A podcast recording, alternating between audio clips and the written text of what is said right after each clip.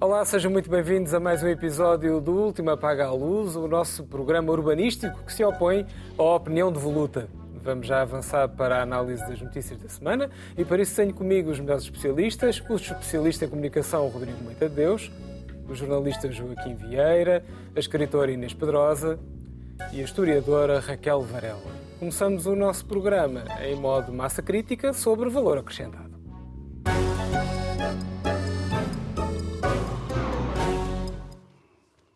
Ora, parece que a inflação não arrefece, isto apesar de o Banco Central Europeu continuar a aumentar taxas de juro como se não houvesse amanhã, e por isso o Governo decidiu trazer algum alívio ao cabaz de compras dos portugueses. Como tal, produtos essenciais como a couve-flor, o leite de vaca ou o arroz passam a ter IVA zero, ficando fora produtos de luxo como o pepino, a fava ou a couve lombarda. Bom, tudo isto é uma intenção, até porque há quem desconfie que as grandes cadeias de distribuição nem sequer irão baixar os preços, Claro que a pergunta só podia ser esta: isto vai beneficiar os consumidores, sim ou não, Joaquim?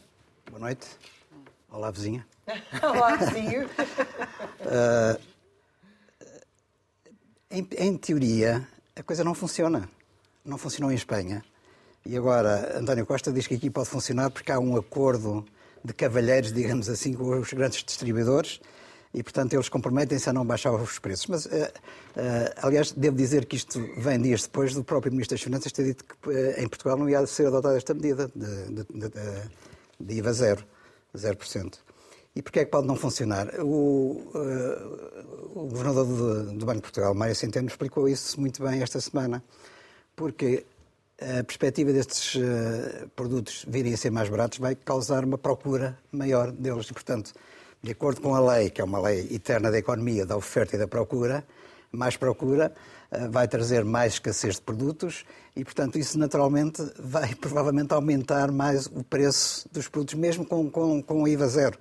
Eh, e o que pode acontecer é que aqueles produtos que não têm IVA zero podem até, em comparação, acabar por ser mais baratos porque têm menos procura do que estes. De maneira que há aqui um imbróglio que eh, se baseia na boa fé dos distribuidores e eu acredito que os distribuidores queiram manter as suas, suas taxas habituais e, portanto, sobre isso nada a apontar, é o seu negócio. Uh, simplesmente mantendo essas taxas habituais, pode ser que os preços na origem, todo o processo de formação de preços, acabe, de facto, devido ao aumento de procura, por uh, uh, incrementar bastante e, portanto, a medida vai falhar. Mas não sei, vamos experimentar. Se houver ganhos, para já é um ganho marginal. Diz-se que uma família pobre, consumindo os 44 produtos, no mês pode poupar 8 euros, ou 9 no máximo, com esta medida.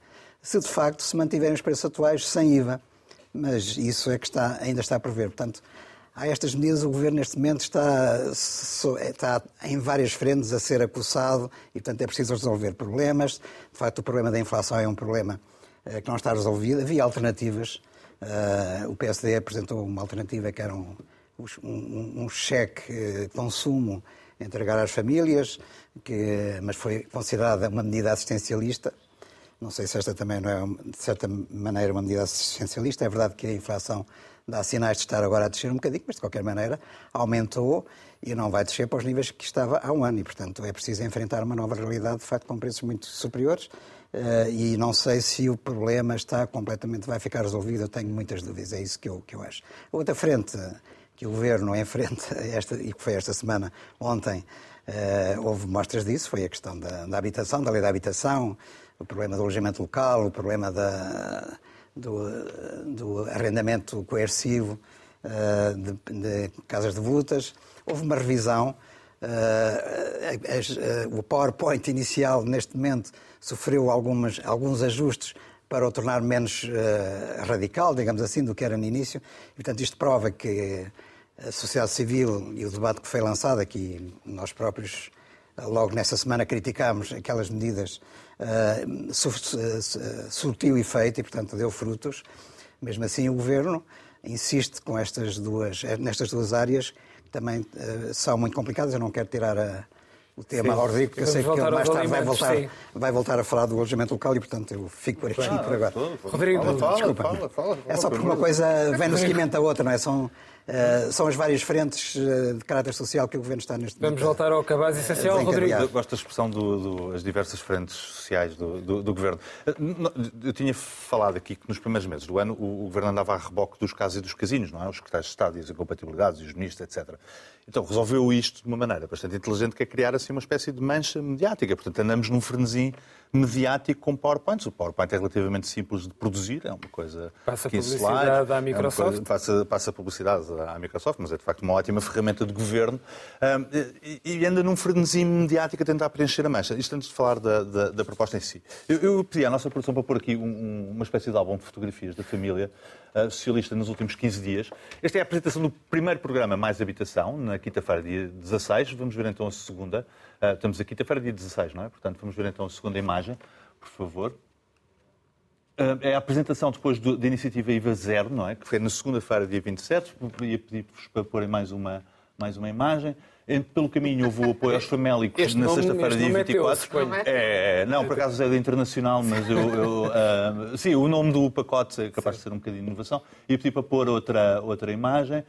Uh, o Ainda Mais Habitação, na quinta-feira, dia 30, que foi ontem, um, que é uma coisa espetacular porque acaba, vamos pôr uma outra imagem no ar com o Primeiro-Ministro ao jantar com a Clara de Souza um, à noite. São cinco eventos em 15 dias, cinco eventos em 15 dias, cinco momentos altamente mediatizáveis e com uma profunda alteração de formato. Nós temos os ministros agora de pé para para as pessoas perceberem que eles não são preguiçosos, não é? Estão em pé, já não vão a conferências de imprensa sentados, estão em pé com um fundo dinâmico, uma luzinha azul, uh, marcas, o nome do evento, o sítio onde estão. Portanto, o Governo está, de facto, a tentar transmitir a ideia de grande modernidade e dinamismo para combater a ideia da, da maioria cansada. Que acho que deves uh, esclarecer-nos se isso é spin ou não, intencional, pensado, Não, é completamente, completamente aliás, é, a, maneira, a maneira que eles tiveram de evitar mais casos e casinhos como ministros e secretários de Estado é, é dar trabalho aos jornalistas não é? Portanto, os jornalistas já não podem trabalhar porque agora têm que passar a vida atrás das conferências de imprensa do governo. É uma velha tática, não é? Portanto, agora vamos todos para Setúbal discutir outra vez a mais habitação. E estamos a discutir exatamente aquilo que discutimos há 15 dias não atrás. Entenda, não, não, é? Agora vamos fazer aqui um caso por causa da vírgula e do muda aqui, não é? Dos 30% passa para 25% e tal. Há tabus pelo caminho, não é? Tudo isto parece uma telenovela, uma telenovela consecutiva durante imensos dias que é para os jornalistas estarem ocupados, na prática. É? E, de facto, nunca mais voltou a falar de casos nem casinhos e não há secretários de Estado com incompatibilidades, nem ministros com incompatibilidades tudo isto corre maravilhosamente bem, tirando uns pequenos pormenores. No IVA, ponto zero, isto e na medida, estavam mais três ministros envolvidos. Uh, que nós soubemos que foram substituídos pelo secretário de Estado adjunto do Primeiro-Ministro. Foi ele que faz a negociação, não é?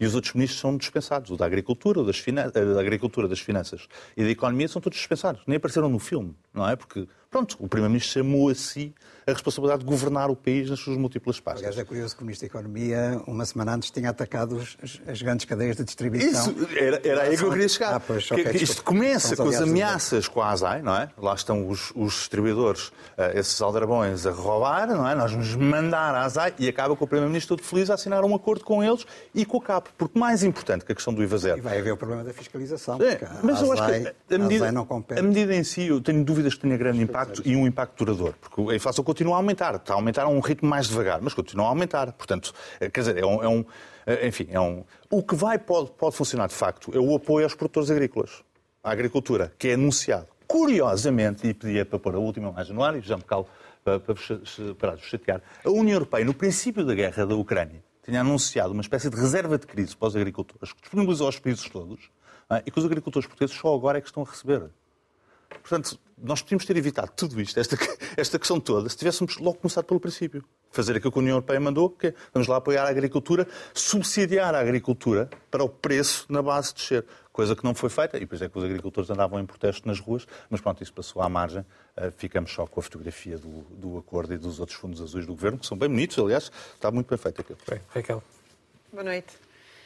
Hum, bom, nós não precisamos fazer grandes prognósticos, porque, como demonstrou o navio Mondego a arder, passado uma semana do Sr. Almirante ter dito que estava impecável e ter humilhado os seus subordinados, uh, o navio estava na Madeira a deitar fumo por todo o lado. Portanto, nós não precisamos fazer grandes prognósticos, porque o país está realmente a ir ao fundo e quando nós começamos aqui a falar das coisas, elas já estão a acontecer passado uns dias. O, o governo atua uh, em função dos protestos sociais que existem. Isto é um bocadinho como aquele provérbio popular uh, que se diz. Não vou dizer porque é um provérbio um bocadinho. Uh... Nós vamos para o ar tarde, se quiseres, acho que não há grandes engulhos. É um bocadinho brejeiro. Mas é que quem não chora não come, digamos não, assim. Uh, porque, na verdade, a CAP, que é uma organização conservadora, até durante, enfim, muito ligada até quadros do CDS e do PSD, de latifundiários, invadiu uma instituição coisa que. Portanto, não foram os trabalhadores, não foram os operários da Lisnave, nem os estivadores, foi mesmo a CAP. Os grandes latifundiários. Invadiram uma instituição, portanto, métodos, métodos típicos de extrema-esquerda, portanto, métodos típicos do movimento operário, e vai daí o governo liberta o dinheiro. Uh, e o mesmo se passa com o IVA. O IVA é uma resposta, naturalmente, à onda de greves que, pese embora, volto a dizer, terem saído da comunicação social e a comunicação social andar atrás do governo, eh, as greves não pararam. Portanto, há greves em todos os setores, ou em quase todos os setores do país, e isso eh, tem um efeito. E, portanto, eu acho que o governo sacou esta ideia da redução do IVA da cartola, que é uma ideia sem nenhum efeito prático real e eu já vou explicar uh, porquê, ou vou tentar defender a minha opinião de porquê, mas no fundo é uma ideia para tentar acalmar. E em relação aos preços agrícolas, eu ainda queria acrescentar outra coisa. Nós estamos a viver um problema seríssimo, sobretudo na zona do Oeste, que é estas políticas uh, estão a levar, porque na verdade o preço tem aumentado muito na distribuição, mas o pequeno agricultor, o médio agricultor, está realmente mal. E estas políticas uh, uh, têm levado a uma, uh, a uma degradação das condições de vida destes pequenos e médios agricultores, nas, sobretudo na região do Oeste, e que não é impossível que muitos deles entrem em falência e depois sejam substituídos por multinacionais com estufas que certamente vão lá pôr uma, um painel solar e dizer que são muito verdes. Portanto, realmente há um problema no campo agrícola e, como em todas as crises, há uns que vendem lenços e outros que choram. E, portanto, evidentemente que estas grandes empresas, incluindo as da agricultura, estão à frente do que se passa com as de distribuição. Sob o IVA e a inflação, eu, eu, queria dizer porque é que isto não vai ter efeito nenhum, ou praticamente nenhum. O INE calcula a inflação, isto é um problema que nós também temos no país, que é a falta de literacia económica. O INE calcula a inflação a partir de um índice de preços ao consumidor, que é uma média. Essa média, para nós termos uma ideia, no INE neste momento, diz que os custos da inflação na alimentação sem bebidas alcoólicas são cerca de 20% do agregado familiar. E eu pergunto lá em casa, que é a mesma pergunta que fez o, o economista Eugênio Rosa, que aliás explica no seu blog todas estas contas direitinhas mais uma vez, coisa que o governo não faz. Portanto, isto é que é serviço público, o que o governo faz é ocultar isto. É, eu pergunto a quem lá em casa me está a ouvir, quem é que gasta 20% do seu orçamento em, em alimentação e bebidas não alcoólicas? Quem tem filhos gasta muito mais neste momento. Portanto, e, e já nem vou para famílias muito pobres ou famílias desempregadas. Porque depois o índice dos preços ao consumidor, que aliás não tem só inflação, não tem só alimentação e bebidas, mas evidentemente que as famílias mais pobres gastam sobretudo aí, não andam a comprar outras coisas uh, que não sejam essenciais. É depois cruzado. Isto dá que, de facto, muitas destas famílias gastam 30, gastam 40, gastam mais. O que significa que a inflação não está nos 8, tal por cento, mas pode estar nos 11, nos 12, nos 13. Portanto, a queda de poder de compra é muito maior. Sim. Feitas as contas, evidentemente que isto tem um efeito muito pequeno. Eu sempre fui a favor que devia haver uma política de congelamento de preços e aumento de salários. É isso que eu acho que se deve fazer. Isso, evidentemente, ia pôr em causa lucros. E, evidentemente, quando se põe em causa lucros, quando se põe em causa os salários, é sempre os trabalhadores não podem chorar, não podem fazer greve, têm que se comportar bem, estamos na União Europeia. Quando se põe em causa lucros, é uma tragédia que as empresas vão fechar, é sempre uma chantagem. Mas, evidentemente, essa é a solução. Tem que se aumentar os salários para as pessoas terem salários dignos e já agora reduzir o horário de trabalho, que é isso que se deve fazer. E nestas duas coisas juntas é uma boa. De... Claro, boa noite. É um para sempre, para sempre. É, é boa noite. Uh, pois, é, é, eu, eu, acho que nestes tipos de situações nunca se inventou a solução ideal nem, e, e, duvido que em alguma situação de inflação se consiga. Eu inicialmente, aqui há muito tempo, quando a Espanha e outros países tomaram esta iniciativa do IVA zero, até apoiei, depois percebi que isso não funcionava, mas não sou economista, vou ouvindo os economistas. E, uh, e, e acho que há uma certa, um certo otimismo reforçado de, de, de António Costa ao, ao, entender que, como fez um acordo depois dessas diatribes todas, mas fez um acordo com a Associação eh, dos uh, Produtores e dos Distribuidores dos Alimentos, que vai conseguir que eles baixem humanamente, não sei quê, os, os preços. Eu tenho algumas dúvidas, se bem que devo dizer que eu verifiquei isto ao vivo, em, numa grande superfície, onde estava a comprar o sabonete de glicerina banalíssimo, que o mesmo sabonete tinha dois preços, um ao lado do outro. Um de 51 cêntimos e outro 65 cêntimos. E eu levei o sabonete à caixa e disse à menina, quer saber o preço deste? E ela disse, é 51 cêntimos. Ah, é que se fosse os 65 eu pedia para me buscar dos de 51, que são iguais. E ela disse, não, foi re... E depois vi a data do, dos preços. Portanto, tinham já feito um preço novo mais baixo. Foi depois, isto foi uma semana depois de, dessa raid da ASAI uh, uh, aí pelas, pelas, grandes superfícies. Agora, uh, portanto, o que é que isto significa? Claro que na inflação os grandes, sobretudo os grandes, tentam, na loucura, na, na, na loucura no, no, mal geral, ganhar mais qualquer coisa e vão repressando e depois, há um, apesar de tudo, há um controle. Agora, que pode ter algum efeito, eu acho não sou muito, hoje em dia, por essas razões que já disse, não sou muito favorável e penso que seria mais útil, neste momento grave, o governo não querer ir atrás da Troika, como, apesar de tudo, está sempre a ir para provar aquilo que tem provado, apesar de tudo, ao longo dos anos, que é melhor do que o PSD nas contas, mas a conter não pode, a dívida. A conter a dívida na conta exterior, que a nós é que nós é que fizemos o déficit menor e nós ainda por cima é que conseguimos no meio de montes de crise, eles estão sempre a repetir isso, e isso também é factual, uh, diminuir o desemprego. Bem se sabe que não, desemprego sem, uh, emprego sem qualidade, bem se sabe os problemas que há, mas enfim, esse, essa emulação com o PSD em relação à, à, visão internacional do país e também à possibilidade de financiamento internacional do país, que depende de ter boas contas, certo, mas talvez fosse mais útil desistir de fazer tão boas contas agora, ou seja, não avançar tão depressa, não ir mais, o tal mais além da Troika, não ir mais além do esperado, como já se tem ido uh, nos últimos anos, e atender mais, designadamente, através dos salários. Na função pública já, já houve, uma, já houve um reconhecimento de que isso tem de ser feito, ainda pouco, ainda estão e, sobretudo, acho, tenho achado isso nas negociações desta, desta, uh, desta agitação social em que se tem vivido, têm sido muito lentas, particularmente lentas as da educação, inadmissivelmente, do meu ponto de vista, lentas, porque se passa o ano inteiro escolar nisto. Uh, agora, boas os, os apoios à, à, à produção, uh, talvez tardios, mas e foram aumentados, aos produtores de produtos agrícolas, que foram incrementados até perto de 180 milhões, 190 milhões.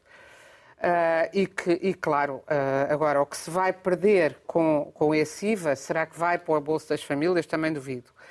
Uh, a questão da habitação é que é central, mas também não vejo. O que é extraordinário é que não se vê da oposição, sinceramente, não vejo ideias melhores eu não estou a dizer que estas são boas. Eh, eu, eu, pessoalmente, por exemplo, acho que devia ser possível trabalhar com o crédito, dar crédito jovem, trabalhar não tanto, não insistir tanto no mercado de arrendamento. Está nas propostas do PSD.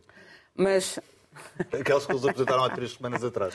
Mas pronto. Olha, se é um depois me ouvirem aqui, que eu digo isso à mesa eu aqui. Eu Olha, se apresentaram há três semanas, não dê por isso.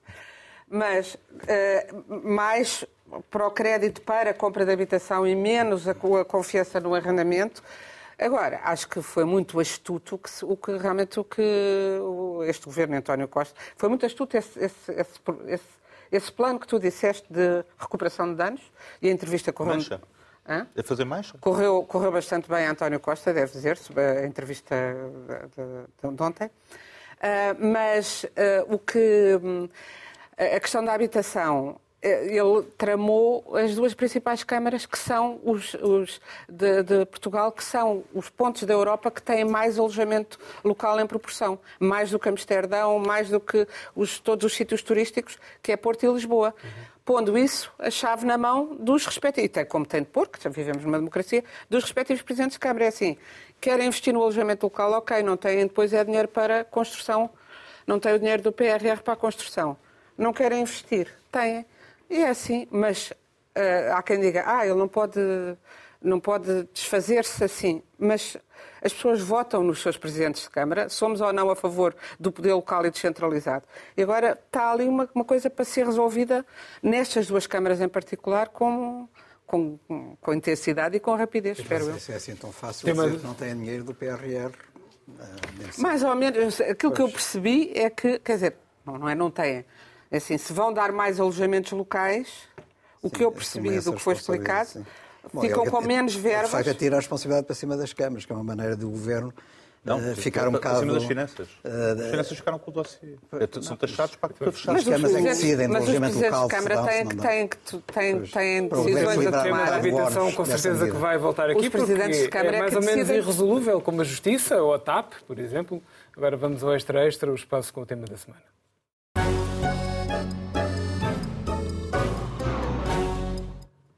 Esta semana é um tema que se destaca dos outros por razões trágicas, mas trata-se de um tema cujo tratamento nos faz recuar à gênese deste programa.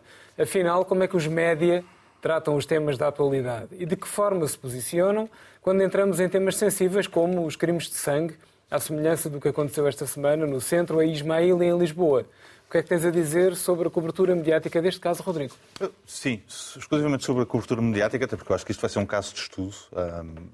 A maneira como, como o, o nosso universo, a nossa bolha, olhou para o caso e está a tratar o caso, acho que de facto vai ser um caso de estudo. Tem que ser, porque é de facto muito curioso. E muito fora, da, muito fora daquilo que é o, o, o tratamento normal. Uh, eu julgo que todos conhecem as notícias, eu só trouxe dois exemplos muito rápidos que pedia para a nossa produção para, para mostrar a, questão do surto psicótico, que, se não me engano, até foi o Presidente da República que lançou e depois uhum. a Polícia Judiciária apanhou esse gancho. E uma segunda notícia, que para o Correio da Manhã, eu pedi à nossa, exatamente para o Correio da Manhã, até uma coisa light, que já fala de premeditação do crime. É? onde, é que eu, onde, é que eu queria, onde é que eu queria ir? Primeiro, é raro nós vermos alguém, um homicida, ser tão humanizado nos mídias. Não estou a fazer juízos, estou... ou seja, nós sabemos que os três filhos, o não sei quê, ou seja, houve uma tentação enorme de dar o contexto e o enquadramento para aquilo que aconteceu. Coisa que não, não acontece. Raramente, muito raramente acontece, não, não é uma coisa uh, comum. Segunda, segunda questão. Portanto, houve aqui muitos órgãos de comunicação social que sentiram a necessidade de fazer responsabilidade social. É? E, já, e, já, vamos ao porquê. E depois, e depois nós acabamos neste dilema enorme que é se é um surto psicótico, uh, se é um homicídio, não pode ser um tema de Estado. Não pode ser. Se é um tema de Estado, não é um surto psicótico. Uhum. Uh, e, e, de repente, uh, as, as, duas, os dois pratos da balança não casam nem coincidem. Porque é impossível. É, e qualquer pessoa em casa percebe que há aqui um problema, há aqui uma espécie de tabu.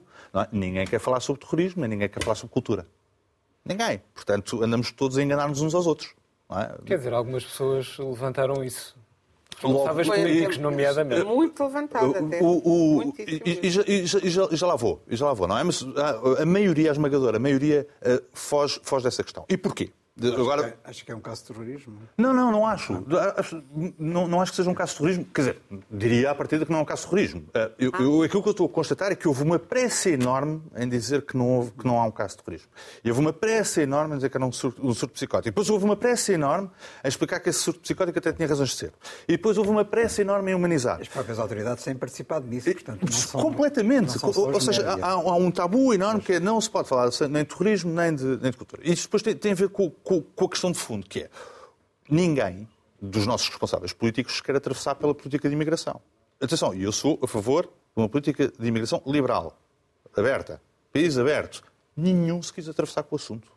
Nenhum. Nem nenhum se quer atravessar, se, nenhum se quer atravessar com a qualidade dos nossos serviços públicos, nomeadamente o CEF. Se é feito ou não é feito o screening das pessoas que vêm para cá viver? Claro que não é.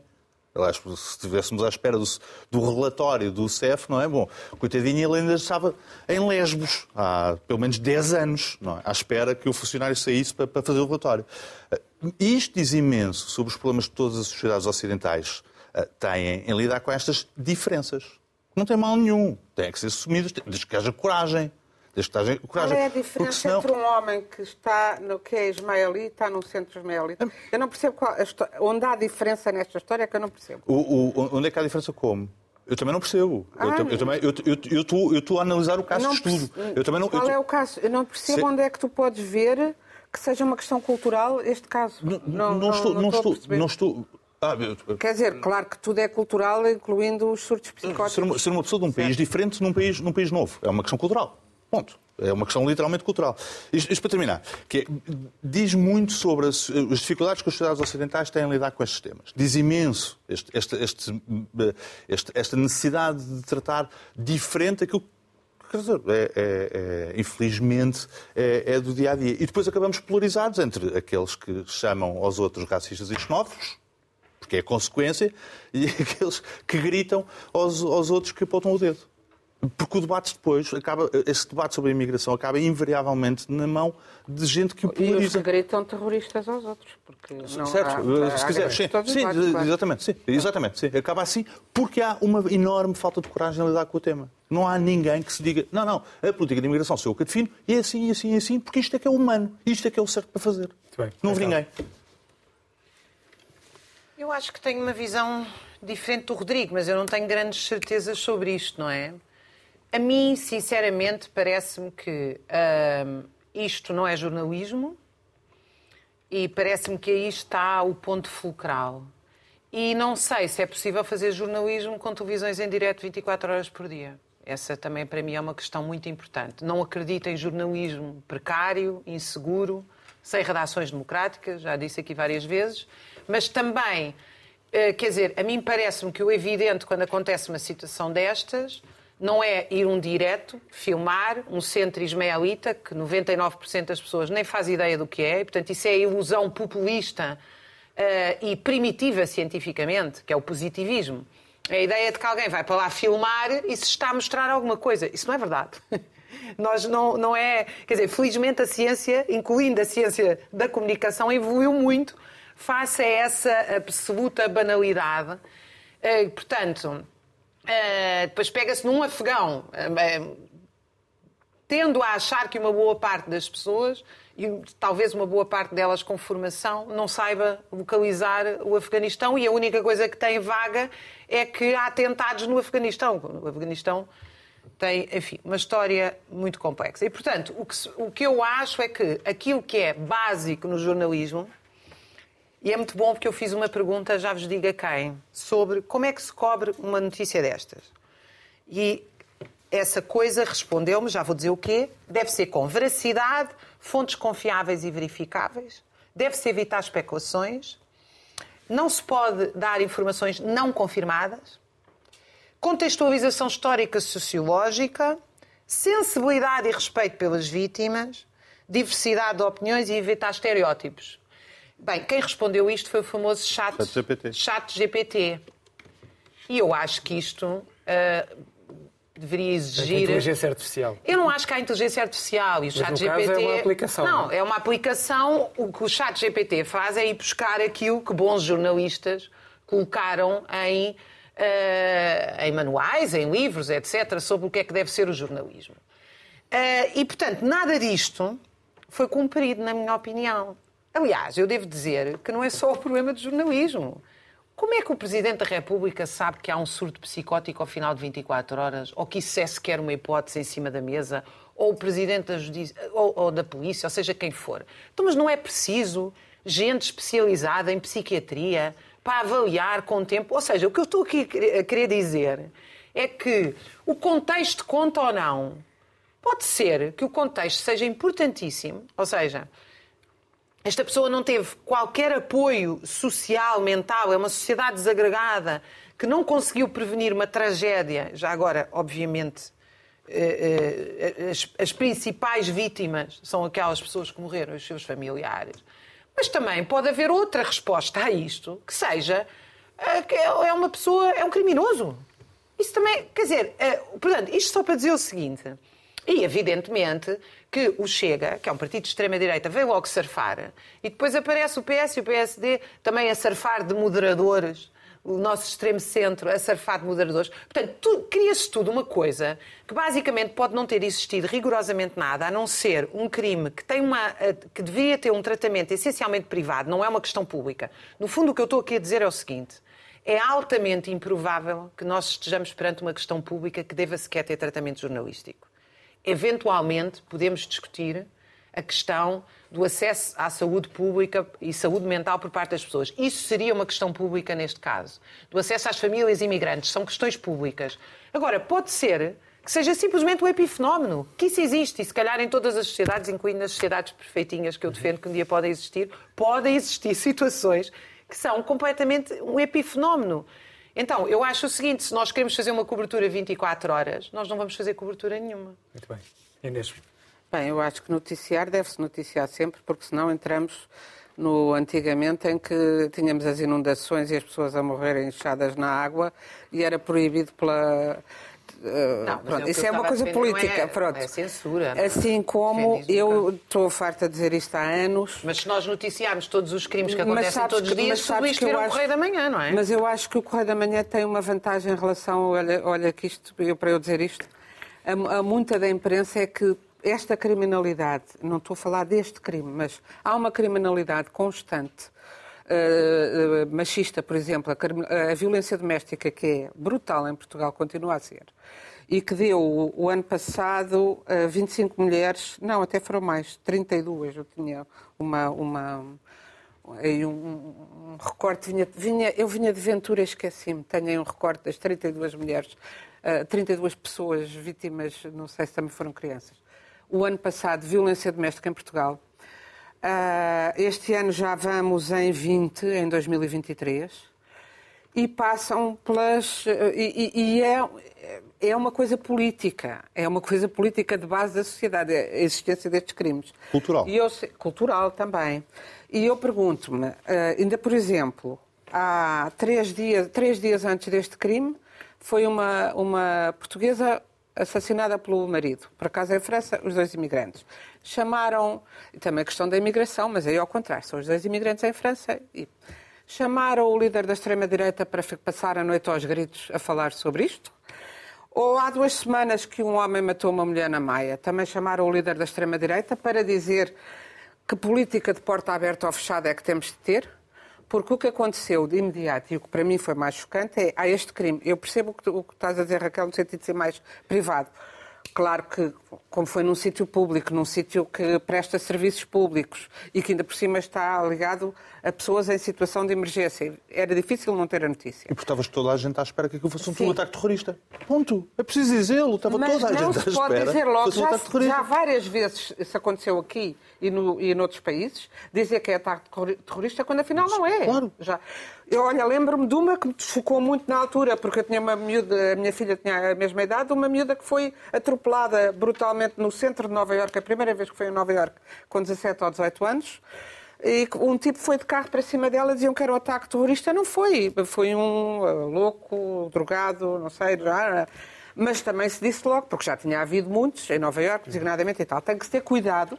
O jornalismo deve ser, e sim, devia ser muito mais auto, autorregulado e, e, e, e, e, claro, com essa velocidade não é possível. Mas o que me parece pior é que, assim que isto acontece, como o que interessa é o barulho, Vejo toda a noite eh, no, eh, bem, imensos comentadores, mas chamam logo quem? O líder da extrema-direita e eh, eh, com, com um deputado do PSD, Do Que, se PSD. viu, que se viu e desejou para, para mostrar que, é que era impossível ter aquele, aquele discurso e aquele diálogo e que era só cavalgar todo, todos os medos mais eh, antigos, mais primários, todos os traumas, e é isso que esta gente aproveita para fazer nessa altura. E, portanto, é assim, eu quero saber eh, porque, e, e- e- e, como digo, é este, isso tudo é terrorismo, mas a imprensa dita séria não dá importância aos crimes do dia a dia, designadamente aos crimes contra as mulheres e as crianças. Não dá agora, não dava antes do 25 de Abril, continua a não dar, como se fossem coisas marginais. E que são crimes públicos. Estes nós não sabemos. Estes Pois. são crimes públicos. Pronto. Crime E- público também, não é? Então, Não, é um crime nas concluir, não, é um crime não. Vamos ouvir Inês para concluir é- concluir. Não, concluir, é, concluir é só isto. Não, na- que ta- assim, já se sabe como é que é o líder da, da, da extrema-direita. É pena, sim, que o jornalismo se faça cavalo destas, destas não batalhas. Cavalo não, porta-voz. Porta-voz. Foi isso que fizeram. Porta-voz porta-vozes desta- de uma política de extrema-direita. Exatamente. Só para assinalar que há, há uns meses na Ilha do Pico... Nós estamos a falar da CNN, do canal de televisão Exato, CNN, exato. que convidou André Ventura. Sim, sim. Teve uma eu própria noite do-. Acho que ele teve mais canais.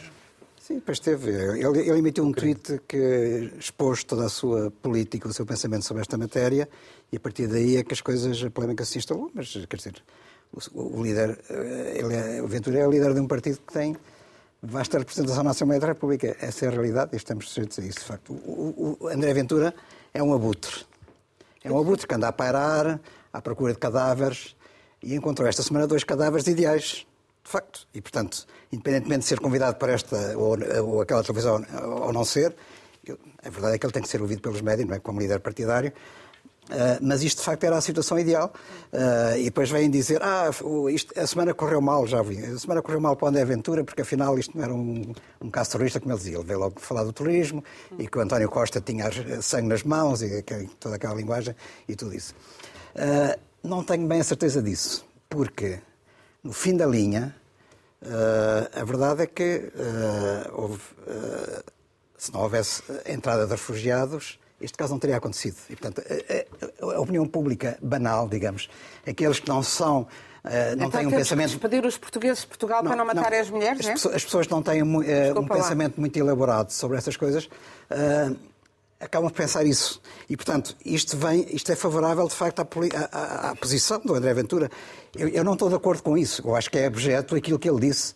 Eh, Portugal deve ter um- uma política de portas abertas e, mais do que isso, eu, eu- ia começar por dizer, mas depois falaste do Ventura e, portanto, eu, interrompi, mas agora vou dizer aquilo que queria dizer de início.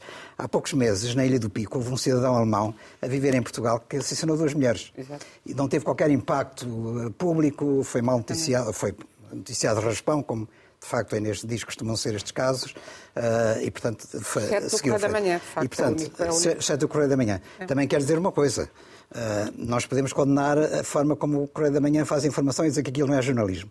Mas o Correio da Manhã, Eu gosto.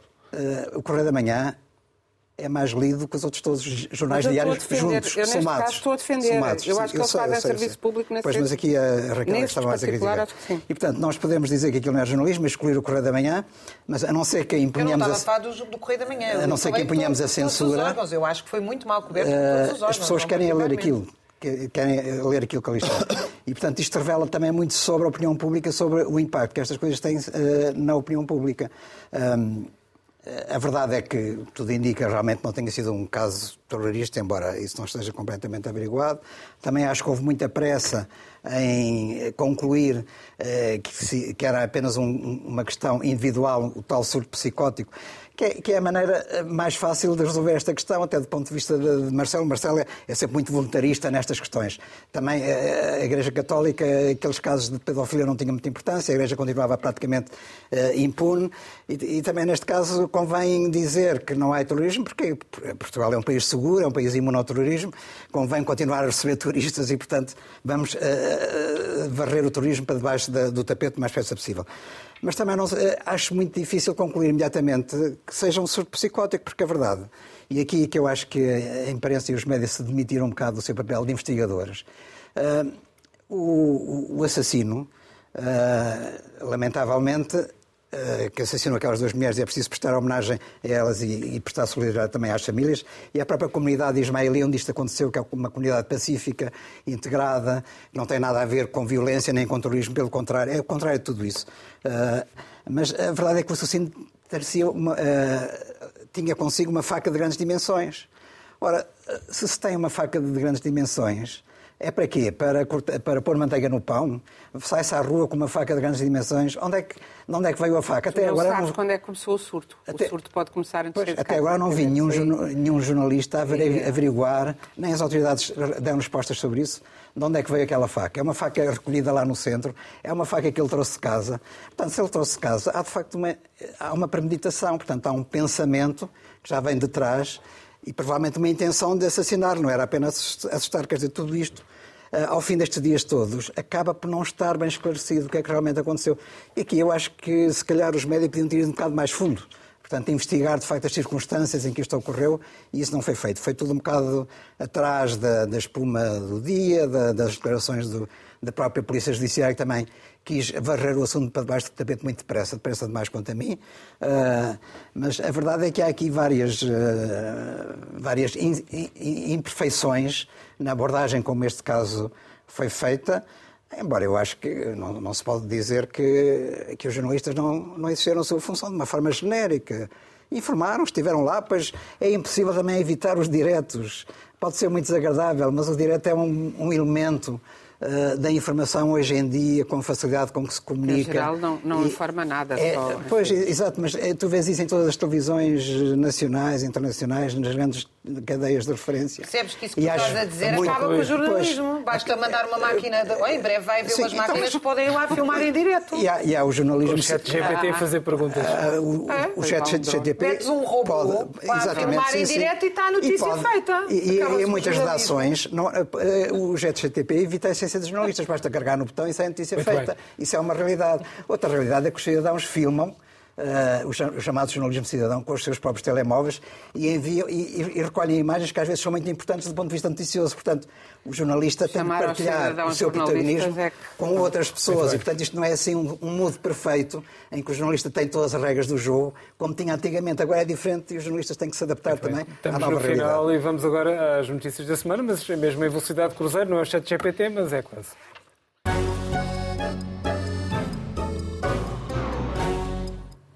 Começamos pela Raquel. Quero falar sobre as greves em França, Raquel. Não, eu quero falar sobre uma greve muito engraçada. A França tem estado numa ebulição social que não se via, pelo menos há duas décadas, contra o aumento da idade da reforma. Uh, que obviamente me entusiasma muito, mas estes trabalhadores que eu vos queria dizer são os trabalhadores das centrais elétricas e nucleares que resolveram fazer uma greve que se chama Greve Robin Hood, em que eles só cortam a eletricidade aos bairros ricos, aos palácios e mantêm as escolas, os hospitais, portanto, fazem toda uma gestão da greve em que a greve é só direcionada para as classes altas proprietárias e não para as classes médias, nem para os serviços públicos, e chama-se Greve Robin Hood. Vive lá a França. Fica uma sugestão de protesto. Inês, a eterna lei da eutanásia. É verdade, foi hoje mais uma vez aprovada. E agora eu, eu, era só para deixar aqui o meu voto de que depois da Páscoa, que agora o Sr. Presidente da República vai refletir sobre ela no fim da Quaresma e durante a Páscoa, e que haja uma ressurreição em nome da humanidade, porque do que se trata aqui uh, nesta lei é é de termos a empatia suficiente para pensarmos que o sofrimento do outro não é o nosso sofrimento, que a vida do outro não é a nossa e que nós temos que a respeitar e lhe dar direito de autodeterminação. Fica aqui este apelo em tempos de quaresma. Joaquim, eh, Trump eh, indicado, in, indicted ou indicted. Isso é de ontem, ou é de ontem para hoje. Eh, eu trago o New York Times porque foi o jornal que revelou esta notícia, embora já fosse esperada, mas o Trump foi incriminado, finalmente, pela justiça americana, concretamente em Nova York, e, o subtítulo é o primeiro uh, antigo presidente em, uh, americano, naturalmente, a enfrentar uh, acusações criminais. acho que são mais de 30 acusações que ele poderá vir a enfrentar e vai responder ao juiz na próxima terça-feira. há outros casos, este nem sequer é o mais importante ou o mais grave. Há o caso de, dele ter, provavelmente ter instigado o assalto ao Capitólio, em 6 de janeiro de 2021. Há o caso dele ter pedido votos uh, para falsificar as eleições e para poder ganhar, telefonando para lhe arranjarem votos, mesmo que falsificando os resultados eleitorais. Este é um casinho com uma atriz de porno, a quem ele pagou 130 mil euros uh, para que ela não falasse do caso amoroso. E o problema não é esse. Uh, isto na altura em que ele estava em campanha eleitoral da primeira vez, que ele ganhou as eleições. O problema é que ele pagou o dinheiro da sua própria campanha eleitoral. Portanto, isto é uma violação grave e é uma fraude. Uh, e vamos ver o que é que vai acontecer. Deste caso Mas Trump. Os, os tempos anunciam-se interessantes nos Estados Unidos. Rodrigo, para concluirmos, alojamento local. Sim, o, governo, o Governo resolveu o problema dos alojamentos locais, não delegando nas câmaras municipais, mas delegando no Ministério das Finanças o seu, seu fim. E, portanto, há este título espetacular, que é a taxa de alojamento local deste 35, anunciados para 20%, sobre, em cima de todos os outros impostos. Eu, eu vou terminar só dizendo que, neste frenesim mediático, nós temos dois tipos de leis as leis para proteger os famélicos, não é? o apoio, o assistencialismo, é? e depois as leis de perseguição aos outros, aos ricos, aos proprietários. Eu acho que o governo neste perdeu-se completamente, então resolveu atacar tudo aquilo que era proprietário. Portanto, como vivemos num país de pequenos proprietários, a coisa vai se notar inevitavelmente nas sondagens. Muito a partir daqui é só para baixo. Já se nota. Eu digo aqui, eh, sob minha honra, que não tinha combinado terminar assim o programa com o Rodrigo, em modo alojamento local, mas vamos sair com o vídeo da jornada.